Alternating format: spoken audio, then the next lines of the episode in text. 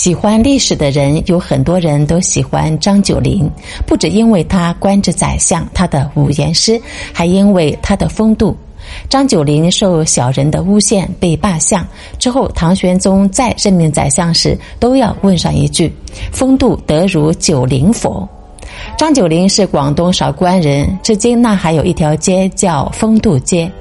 张九龄是开元盛世的最后一位贤相。唐玄宗听信李林甫的谗言，罢了张九龄的宰相之位，唐朝也从开元盛世一步步蜕变为天宝乱，由盛至衰。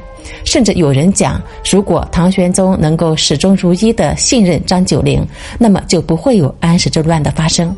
他是第一个洞察出安禄山有不臣之心的人。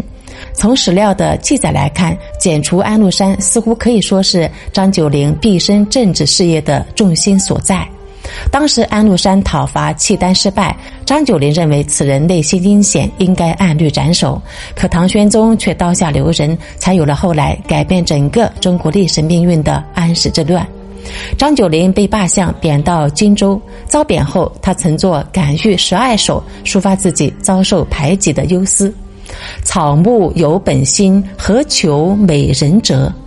出自《感遇十二首》其一。这首被收录在《唐诗三百首》的第一首，还有我们熟悉的《望月怀远》，也是被贬后所写。海上生明月，天涯共此时。情人怨遥夜，竟夕取相思。